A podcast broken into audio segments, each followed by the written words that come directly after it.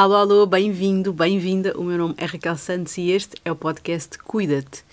E hoje gostava de vos trazer um tema que tem um impacto muito forte em mim, a nível pessoal, uh, e tem um impacto muito forte em mim também a nível profissional, ou seja, quando eu percebo que isto também afeta outras pessoas uh, com as quais uh, eu trabalho ou que trabalham comigo. Então, o tema que eu hoje queria trazer uh, para vocês é o impacto das redes sociais na nossa saúde mental. Vamos só aqui recuar um bocadinho ao conceito de rede social. Rede social é um sistema que é criado por eh, pessoas ou por organizações que dentro entre estas pessoas e estas ou estas organizações há algum vínculo, há uma espécie de eh, há uma relação entre elas, aliás, e que partilham valores, partilham objetivos comuns. Portanto, isto seria aquilo que é eh, a definição de uma rede social e depois claro que este termo fica mais uh, vulgarizado ou entra mais nos nossos dias quando passamos a ter as redes sociais online.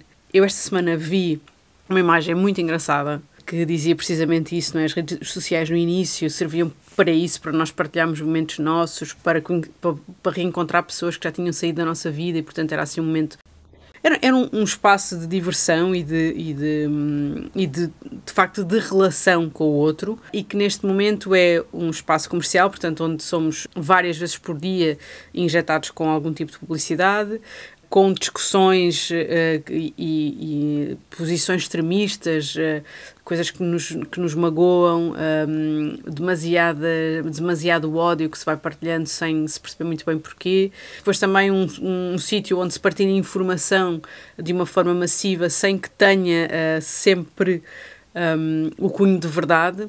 Portanto, é, é, usado também para divulgar aquilo que, que muitas vezes uh, sejam informações científicas, sejam notícias, seja aquilo que for, uh, que são vendidas como verdade e depois vamos perceber que não são.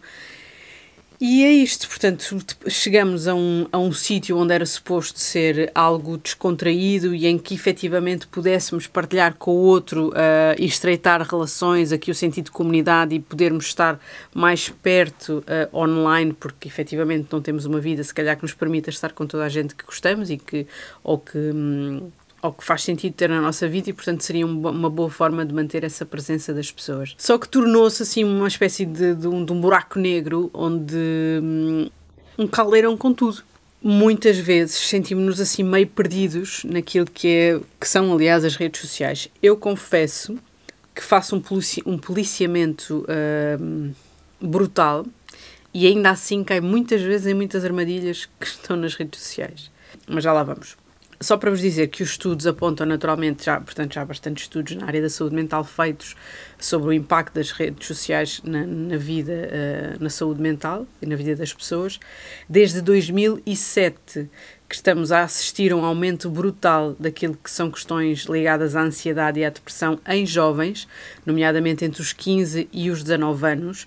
Nos Estados Unidos pode-se dizer que há um aumento de 30% mais de rapazes e de 100% de raparigas com sintomatologia de ansiedade e de depressão. Também é verdade que foi percebido que o uso, o uso excessivo de redes sociais torna uh, o processo de autonomia e de maturidade mais uh, lento. Ou seja, estamos a observar que, uh, adolescentes que, numa fase que têm sensivelmente 18 anos, mas que têm, têm muitos comportamentos, uh, por exemplo, de 15 anos. Portanto, assiste-se também a uma certa infantilização quando o uso de redes sociais é excessiva. Uh, naturalmente, há imensas perturbações do sono associadas aqui à, à, à, utilização excessiva das redes sociais. Há uma sensação de solidão, há questões ligadas à desmorfia, há esta tentativa de corresponder a determinados padrões e expectativas que são absolutamente irreais, mas que colocam nas pessoas uma pressão para as atingir. Esta é a parte uh, negativa das redes sociais e para a qual nós temos que estar absolutamente atentos. Claro que tem um lado positivo, como tudo, dá para estreitar laços, conseguimos uh, ter um sentido de pertença, conseguimos encontrar pessoas que nos inspiram, pessoas que têm o mesmo sistema de valores que nós, ter acesso a informação que se calhar de outra forma não teríamos. Precisamos é de utilizar estas redes sociais de uma forma sensata e bastante consciente. A maior dificuldade que nós temos uh, durante o uso das redes sociais é dissociarmos-nos, ou melhor, é termos o, o policiamento para não nos compararmos. Ou seja, Naturalmente, o ser humano já tem aqui esta questão da comparação social e de medir um bocadinho aquilo que é o seu valor pelo valor dos outros, medir um bocadinho se a sua opinião está certa, uh, avaliando também por aquilo que são a, a, opinião dos outros, das pessoas que estão perto, um, ehm, dos seus grupos eh, familiares, de amigos, portanto, pessoas em quem confia. Já temos esta, este senso de comparação em nós muito forte e vincado. Aquilo que nós precisamos de ter é atenção quando fazemos este tipo tipo de comparação nas redes sociais, porque invariavelmente nós estamos a compararmos primeiro com aquilo que é uma espécie de avatar, portanto, não é naturalmente a realidade daquela pessoa, cada um mostra aquilo que quer uh, mostrar, portanto, nós estamos a aceder a 100% daquela pessoa.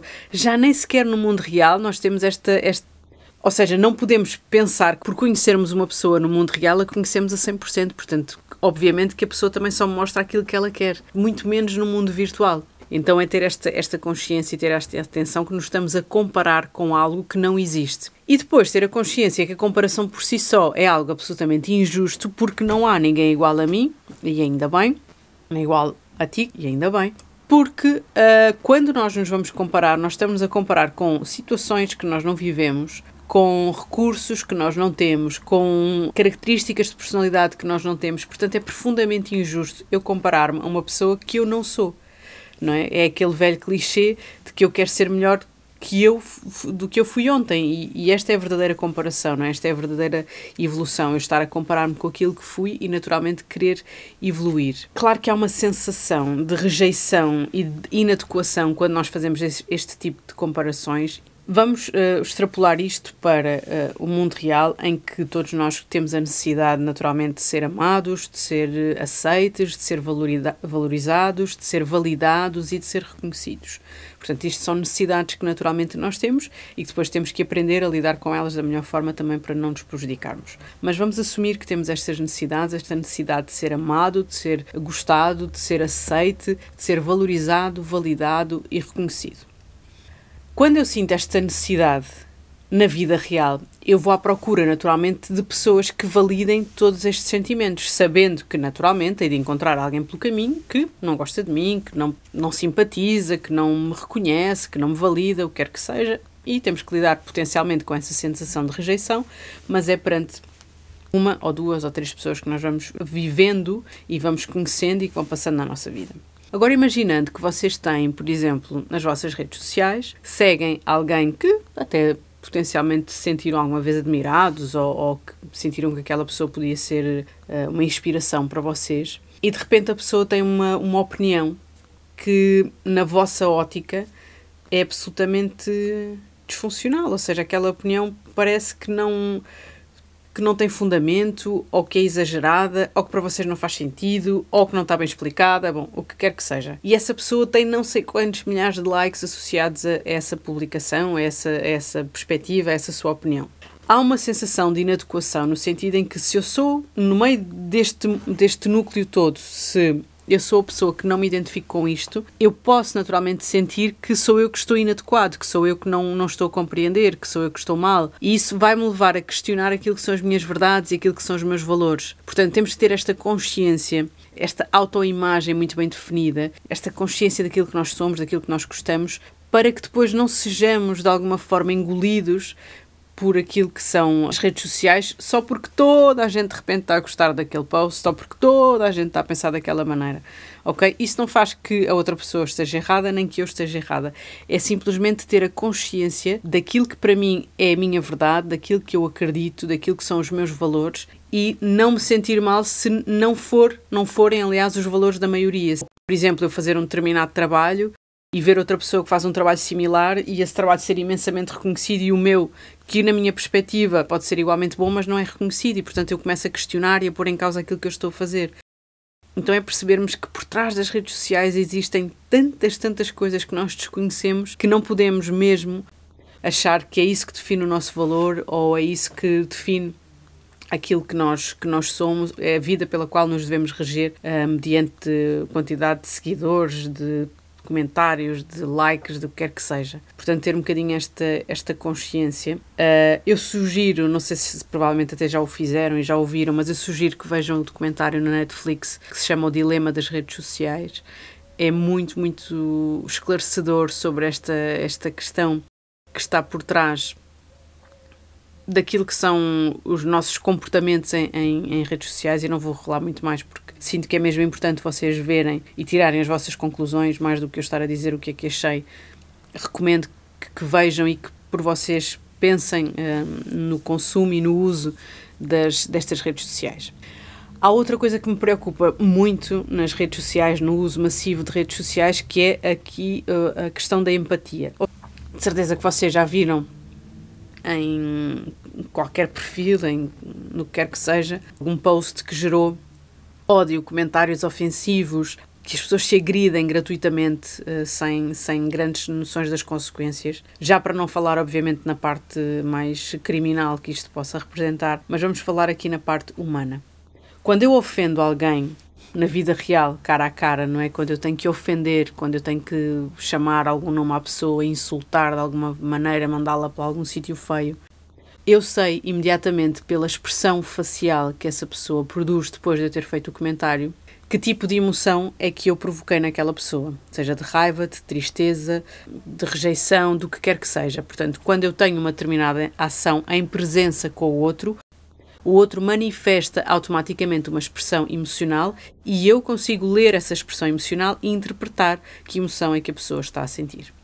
Isto faz de nós, seres humanos, empáticos. Portanto, eu reconheço a emoção no outro, percebo o que é que isso quer dizer e vou naturalmente dar uma resposta a essa emoção.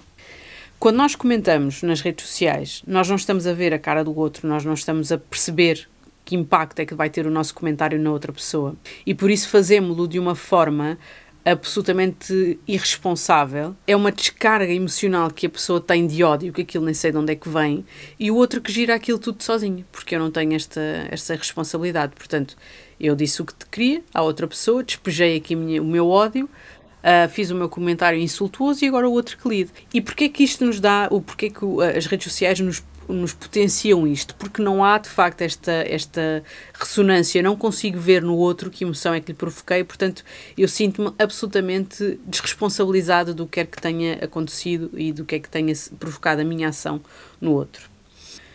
Bom, eu confesso que tive, e a título de catarse, porque também vos disse que o podcast às vezes ia ter um, um efeito catártico, a semana passada apeteceu-me inúmeras vezes apagar as minhas redes sociais todas, precisamente pela pressão que me provoca, porque me estava, ou melhor, pela, pela sensação de pressão que eu estava a sentir por ter redes sociais. Seja porque vejo colegas de profissão a fazerem outro tipo de coisas que eu, ou por não ter tempo, ou por uh, não ser o meu, meu foco, ou o que quer que seja, não consigo fazer, portanto, inevitavelmente me comparo, ou por ver pessoas que não percebem absolutamente nada de psicologia e falarem de assuntos como se os dominassem, e isso cria em mim muita angústia porque impacta naturalmente na saúde mental de quem a estiver a ouvir, ou porque de repente aparece alguma coisa que de mais ódio e de, de em, que, em que percebo que as pessoas, o lado desumano das pessoas e isso me entristece e eu já sou muito criteriosa na, na, nas pessoas que sigo. Uh, faço sempre um filtro, tento não, não seguir um, pessoas ou, ou, ou, ou, contas que não me provoquem angústia, mas ainda assim, a semana passada eu estava a sentir muito, muito essa pressão. E por estar a sentir muito essa pressão, fui à procura daqui de, de uma alternativa e descobri no meu telemóvel uma função que se chama bem-estar digital. O que eu fiz foi percebi que o meu telefone tinha essa, essa, essa questão da definição. Nas definições, aliás, tinha uma possibilidade que era o bem-estar digital. E eu já tinha, eh, eh, dentro, por exemplo, do, do Instagram, eu já tinha, eh, já ia ver quantas horas é que passava lá por dia, etc. Sendo que eu uso também como ferramenta de trabalho, é preciso aqui algum policiamento entre o que é que é trabalho, o que é que é lazer, o que é que é entretenimento e, e, e foi preciso também gerir isso na minha cabeça para perceber quanto tempo é que eu queria dedicar a cada rede social. Entretanto, descobri que posso pôr nessas definições do bem-estar digital o tempo a que quero usar para cada, publica, para cada aplicação e quando esgoto esse tempo ele não me deixa aceder mais durante esse dia, portanto só no dia a seguir é que ele me deixa aceder. Foi uma coisa que eu descobri, provavelmente vocês estão a ouvir e já sabem disto há imenso tempo, eu descobri só esta semana por, por necessidade mesmo e entretanto agora estava aqui a procurar e descobri que há uma aplicação que se chama Antissocial, App Block e quality time. Entretanto, eu deixo isto na descrição.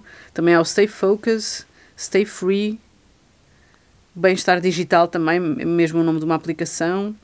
Bom, eu depois deixo isto na, na descrição do, do, do episódio. Mas essencialmente, porque as redes sociais também têm uma parte positiva, nós temos é que aprender naturalmente a utilizar as redes sociais. Então eu defini este tempo, um tempo restrito para cada uma destas aplicações e faço a sugestão, aliás, deixo-vos a sugestão que pensem também quanto tempo é que querem passar uh, nas redes sociais, o que é que isso tem de produtivo e, portanto, definirem também um tempo saudável para vocês, para, para, para, para as usar. Escolherem muito bem quem seguem, fazerem aqui um filtro. E quando eu digo escolher muito bem quem seguem, não é com esta superioridade moral que somos mais ou melhores que alguém.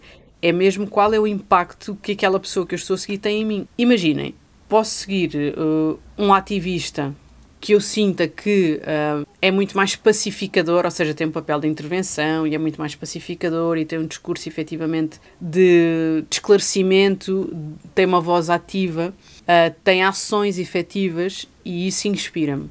Ou posso seguir um ativista que é absolutamente uh, ah, um, instigador, que, que, que, fala com, com ódio, com raiva, que parece que em vez de tentar unir, quer desunir. Portanto, isto não significa que um seja melhor que outro. Significa que para aquilo que me impacta, um é melhor que outro. Mas não tem a ver propriamente com as pessoas, tem a ver comigo. Como é, como é que cada uma das pessoas que eu sigo me fazem sentir. Independentemente das pessoas que estão a produzir aquele conteúdo, sejam ótimas pessoas, a pessoas mais ou menos, com mau caráter, o que quer que seja. Não interessa para aqui, para isto, não interessa isso, interessa é como é que esta pessoa me faz sentir, como é que eu recebo, como é que eu acolho as publicações desta pessoa, se me fazem sentir bem ou se não me fazem sentir bem. Nós não sabemos o que é que vai funcionar de gatilho quando estamos nas redes sociais e de repente paramos com uma, com uma publicação que nos deixa ou ansiosos, ou angustiados, ou com raiva, ou quer que seja. A minha sugestão não é que deixemos imediatamente sei lá, de desligar o telemóvel e de sair, é, é tentar perceber porque é que aquilo me incomodou. Porque é que aquela publicação me incomodou, em que, em que questão da minha personalidade é que tocou, em que fragilidade é que tocou, porque é que me fez sentir tão mal. Aproveitar este, esse gatilho para, para autoconhecimento, no fundo, também, não é? Em vez de entrarmos logo em resistência e negação, também uh, percebermos aqui que parte positiva é que podemos tirar uh, disto. Uh, lembrar também que o perfeccionismo só existe no mundo virtual e mesmo assim, ui ui. Portanto, a vida real é uma coisa, a vida virtual é outra. Não entrar aqui em, naqueles comentários de ódio, de discussões que são absolutamente desgastantes, que não vão dar a lado nenhum, não vai haver nenhuma conclusão. Está cada um a defender o seu ponto de vista sem haver uma escuta ativa ou empática, portanto, é só estarem a alimentar esse ódio em vocês, porque depois isso fica para vocês, aquilo que tiveram a alimentar é só para vocês, e aproveitarem a vida real, portanto, saírem para o mundo, sendo que agora está um bocadinho confinado, mas dentro daquilo que é permitido, aproveitarem uh, o mundo real e aproveitar a parte boa das redes sociais, que é efetivamente conectarmos-nos com pessoas que são válidas, que nos acrescentam e que nos fazem sentir bem. E é isto por hoje. Portanto, uso consciente das redes sociais e tudo o resto desligar. Sobretudo à noite, por favor. 40 minutos antes de dormirmos, não estejam nas redes sociais, nem sequer com outra coisa qualquer que imita uma luzinha que vos prejudique o sono. Por hoje é tudo. Espero por ti no próximo episódio e até lá, cuida-te.